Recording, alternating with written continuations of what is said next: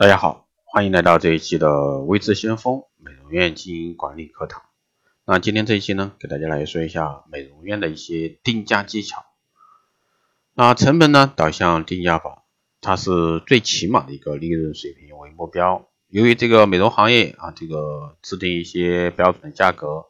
如果说市场进入受到严格限制，再以定价取向就以这个顾客的支付能力和支付意愿为主。成本考虑呢，推居其次。第二呢是竞争导向的一个定价法，以美容服务的一个市场通行的一个价格为本美容院的一个价格。采用这种方法的好处呢，在于平均价格呢易被这个顾客啊接受，避免了与这个竞争者激烈的竞争，能为这个企业呢带来合理适度的一个盈利。但是为维持和增加这个市场占有率呢，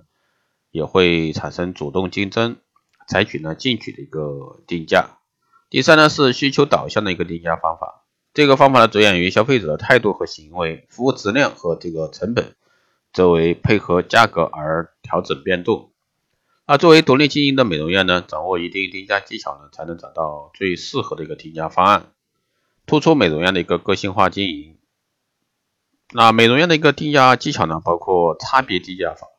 那这是一种根据顾客啊需求强度而采取不同价格的定价方法，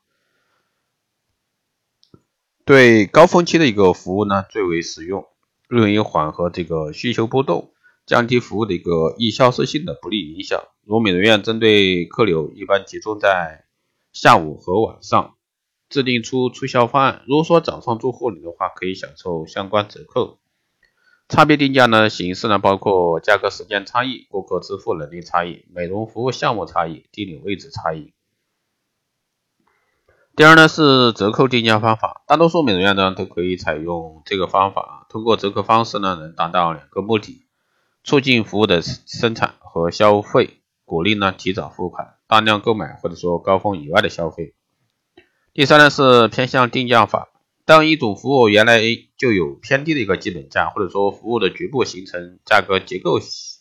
这个形象时呢，就会产生偏向价格的现象。比如说，美容院为了增加客源而提供实惠或者说免费的护理项目，如免费修眉，但大多顾客一旦进入这个美容院，最后还是会选择其他较高价格的护理项目。第四呢是保证定价法，那典型的保证定价法呢，就是保证必有某。某种结果产生后啊，再付款。保证定价法呢，适用于保证中的各种特定承诺，可以得到肯定和确保。那高质量服务呢，是无法在这个销价的竞争中啊环境中去取得取得应有的一个竞争力。那顾客呢所寻求的明确的保证结果。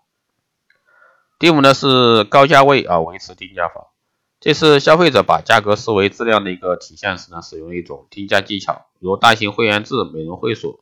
所。适宜采用的这个定价方法，可以有意造成高质量啊高价位姿态，以建立高知名度的一个旗舰品牌。第六呢是牺牲定价法，那这个方法呢指顾客初次会过有关这个美容院的一个体验价格很低，而以后的护理费用呢则较高。当顾客不太了解这个提供的服务时呢，适宜采用这个方法，以便呢吸取其成长长期的一个顾客。第七呢是阶段的定价方法，有些会员制美容院采用 VIP 储金式的一个消费方式，也就是说我们经常说的储值消费。比如说办一张会员卡为一千元，那享受护理项目呢九折优惠，续一千元后呢会员卡金额达到两千时，那享受八折优惠。以一种累积阶段性的一个消费方式呢，能够很好的稳定客源。最后呢就是系列定价法，价格本身维持不变，但服务质量、数量、水平则充分反映成本的变动。特别适用于固定收费的系列标准服务，即服务质量和水平的差异呢，必须容易啊为顾客所了解。如美容院可设置面部护理疗程卡，原价八十八元次的一个暗冲护理，设置疗程则为八百元十次。从服务数量上呢，会有所一个变化。那以上呢就是简单给大家来聊一下这个美容院的定价一些技巧。当然，定价的方面呢还涉及很多，希望对各位有所帮助。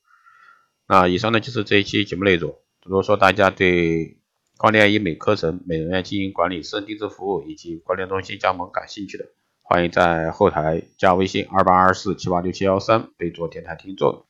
私信我一直，向坤老师报名。好的，这一期节目就这样，我们下期再见。